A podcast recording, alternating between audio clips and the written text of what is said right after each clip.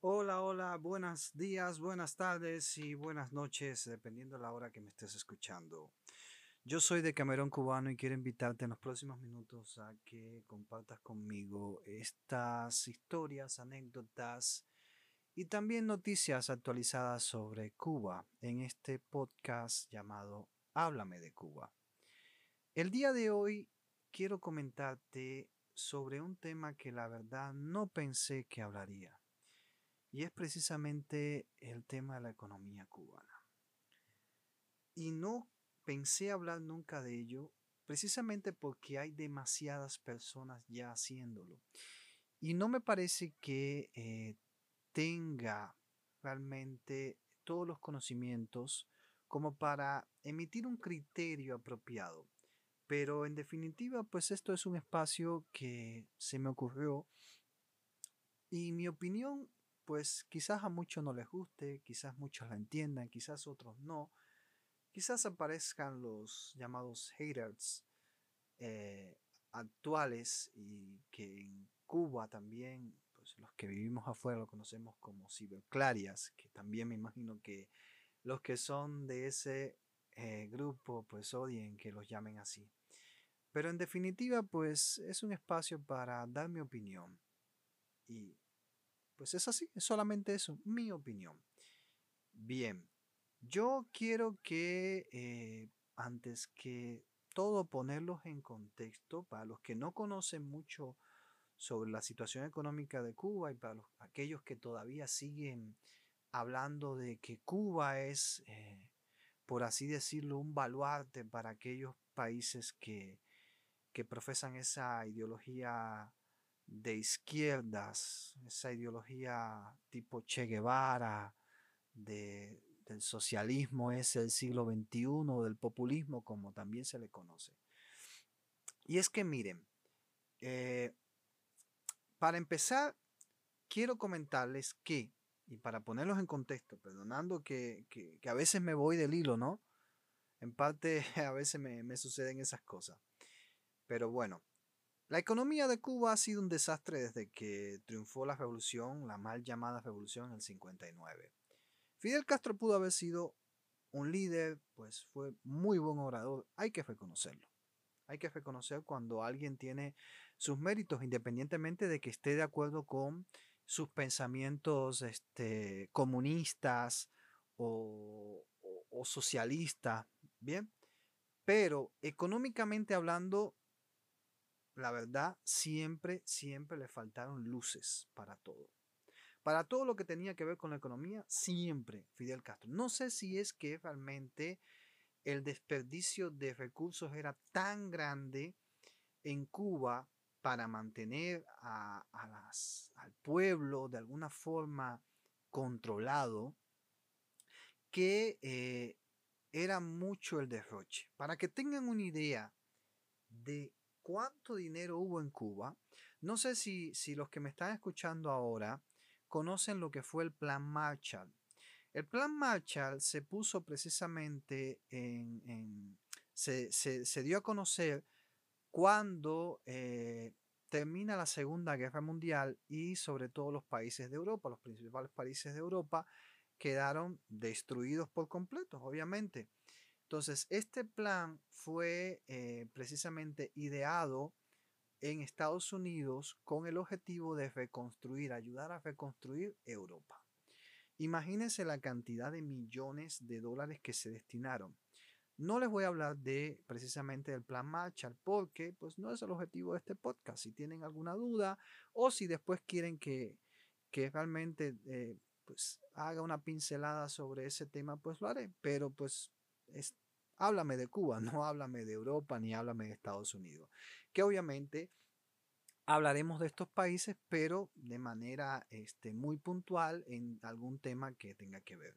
Bueno, para continuar con ese hilo, o sea, fueron millones, ahorita no conozco, o sea, no, no recuerdo exactamente la cifra exacta, pero pues fueron varios millones, o sea, se incluyeron ahí eh, la mayoría de los países este, de Europa, que es, tuvieron eh, cierto, cierta destrucción a raíz de la Segunda Guerra Mundial.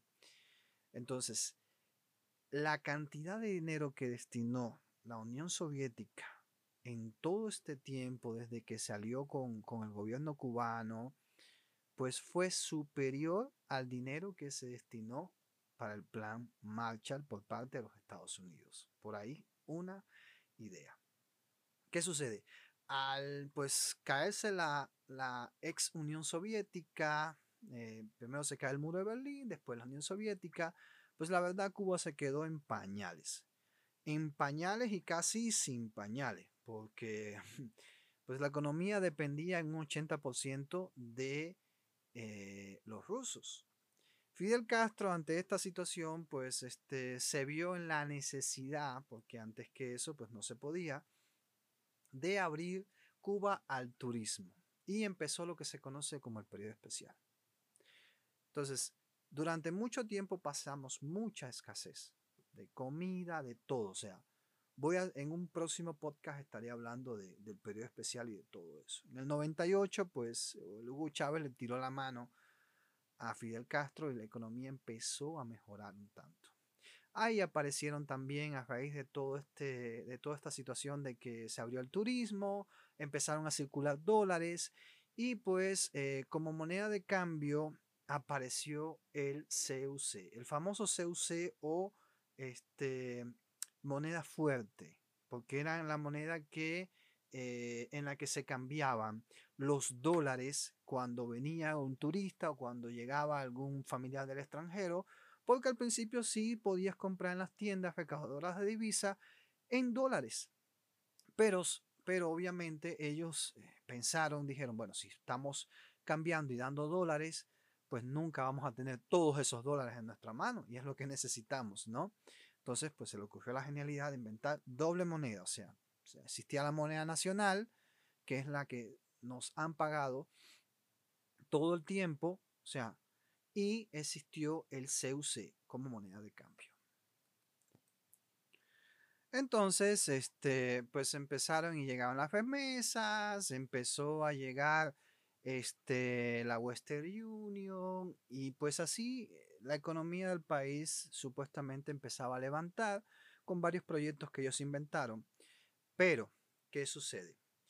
Se estaba manejando desde hacía algunos años, incluso desde antes del 2010, de hecho, hacer una unificación monetaria. Porque eh, muchas, eh, mucha gente del pueblo era, es entre comentarios, ¿no? Obviamente, eh, pues se quejaba de que te pagaban en una moneda y para comprar en estas tiendas tenías que cambiarla al CUC. Bien, hasta ahí todo eh, bastante tranquilo, ¿no? Pasaron muchos años, este, había intentos o medio intentos de de querer este, hacer ese cambio, pero no había nada. O sea, no había nada claro. Incluso dijeron que se iba a cambiar por una moneda eh, llamada Mambí. O sea, eran todos rumores los que se corrían por las calles y sobre todo el boca a boca del cubano. Pero claramente no había nada. A todo esto, pues existían o existen todavía incluso las eh, tiendas para hacer los cambios, que se conoce como cadeca. Son las, las pequeñas casas de cambios esas que son controladas obviamente por el gobierno cubano, en la que eh, llegas con dólares y cambiabas a CUC o cambiabas de CUC a moneda nacional. O sea, cuando hacías el cambio de dólares a CUC y de CUC a moneda, ya por ahí vas perdiendo bastante, porque había que hacer un doble cambio muchas veces. Entonces, desde hace unos años para acá, pues se le ocurrió ya no solo cobrar en estas tiendas recaudadoras de divisa, que es donde estaba eh, sobre todo el grueso de, los productos que eran importados eh, y ropa, o sea, la ropa principalmente donde estaba en estas tiendas, a no ser el mercado negro, pero bueno, eso es otra historia. Entonces se le ocurrió pues este ya permitir comprar en estas tiendas eh, con moneda nacional y CUC la gente compraba, o sea, por lo general, este, estaba bastante, pues, ¿cómo decirlo? Era el preludio de lo que se venía después, pero que todavía pues no había, como les digo, claridad en lo que estaba sucediendo. Viene la pandemia y ante la pandemia el primer síntoma era de que eh, no iba a entrar más turismo a Cuba. ¿Qué sucede con esto? Obviamente, la justificación para que no haya dinero en Cuba es que no hay turismo. Si tenemos una temporada mala, pues no hay turismo, no hay dinero, hay escasez de todo y pues ahí se están parapetando con el gran problema de la economía. ¿Ya?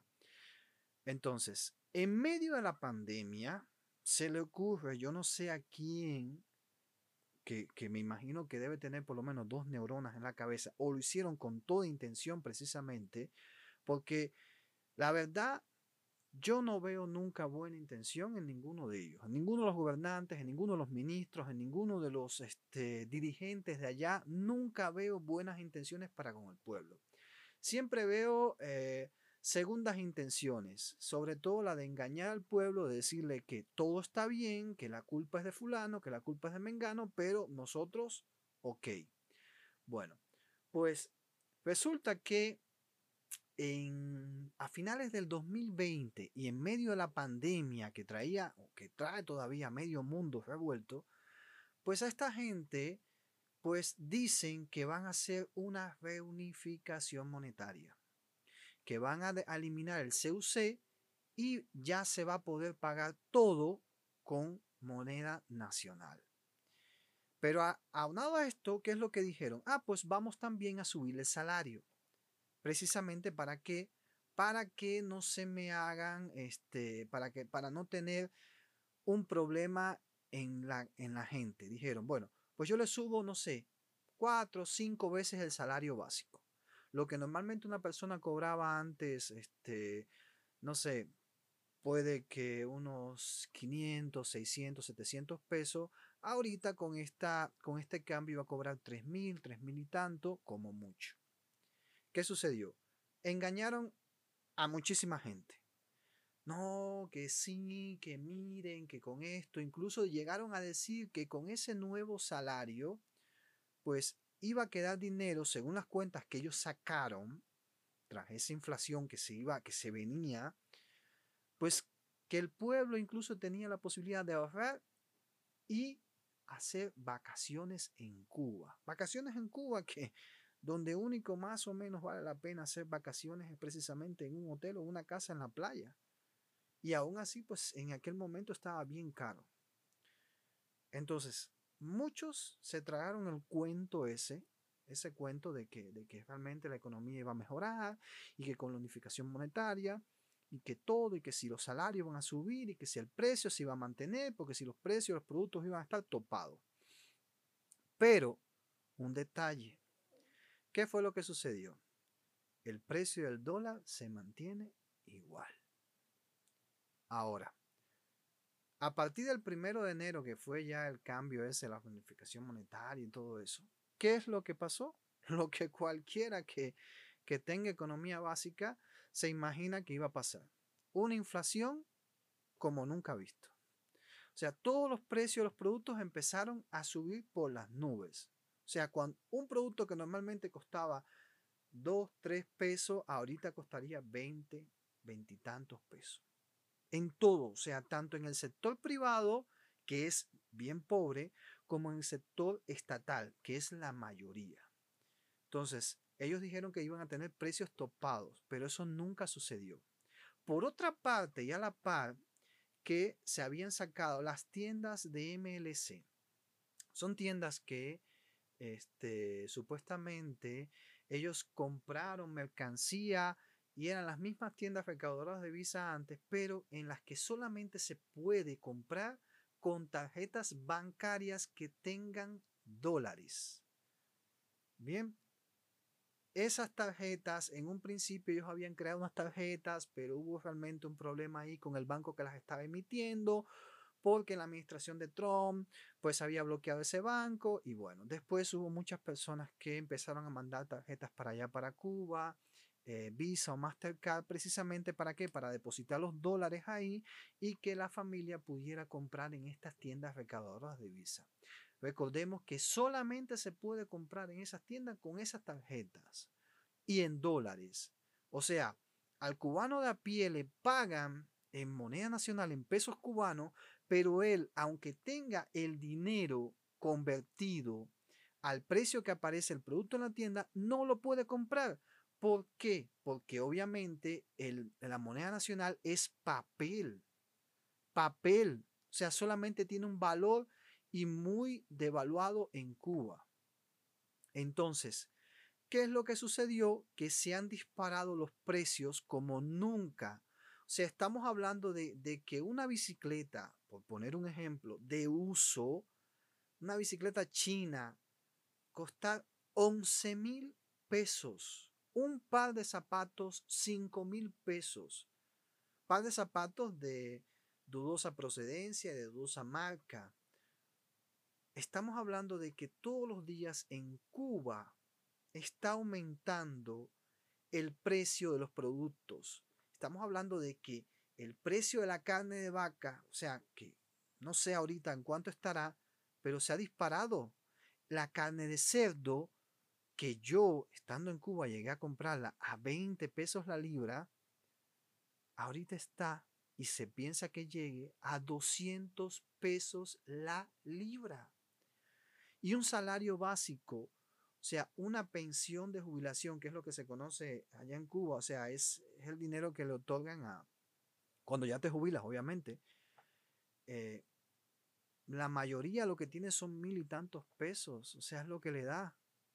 Pues con eso no puedes comprar mucho. No estamos hablando de un kilo de carne, estamos hablando de una libra, son 460 gramos. Entonces, en cualquier país con eso, con, con 10 dólares, puedes comprar muchísima carne. Y en Cuba, ¿para qué ha quedado? ¿Para qué hemos quedado realmente? Porque sí, para ellos, para los gobernantes, siempre están enamorando las banderas de que el bloqueo económico, que ha impuesto Estados Unidos. ¿Cuál bloqueo económico?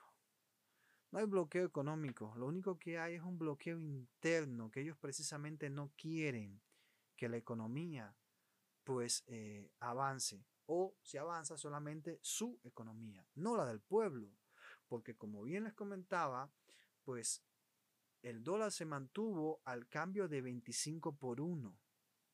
Entonces estamos hablando de que si antes las familias, o sea, los que tienen familia en el extranjero, le podían mandar 20 dólares y con eso pues iban más o menos resolviendo algo, sobre todo si no vives en La Habana. Pues, si vives en La Habana, 20 dólares no te da para mucho. Pero vamos a suponer que vives en Oriente, donde 20 dólares en aquel entonces, pues podías, este, incluso era el salario de muchas personas de un mes entero.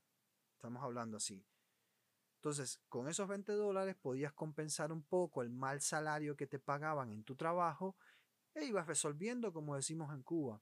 Pero ¿para qué hemos quedado ahorita? Que 20 dólares no es nada. Ahorita incluso 100 dólares, si lo haces por el mercado tradicional, o sea, por el cambio que a raíz de todas estas modificaciones que hizo Estados Unidos, que se eh, sacó a la Western Union de allá, la única forma de, que llegue el dinero es o bien por estas tarjetas o bien por el mercado negro que eh, precisamente eh, compran los dólares a un precio mayor a los que te llega por, los cambios en Cadeca. Pero aún así, o sea, estamos hablando de precios que, que nunca se habían visto en Cuba y que al final, pues ha llevado a mi país a una inflación que no puede eh, permitirse cualquiera.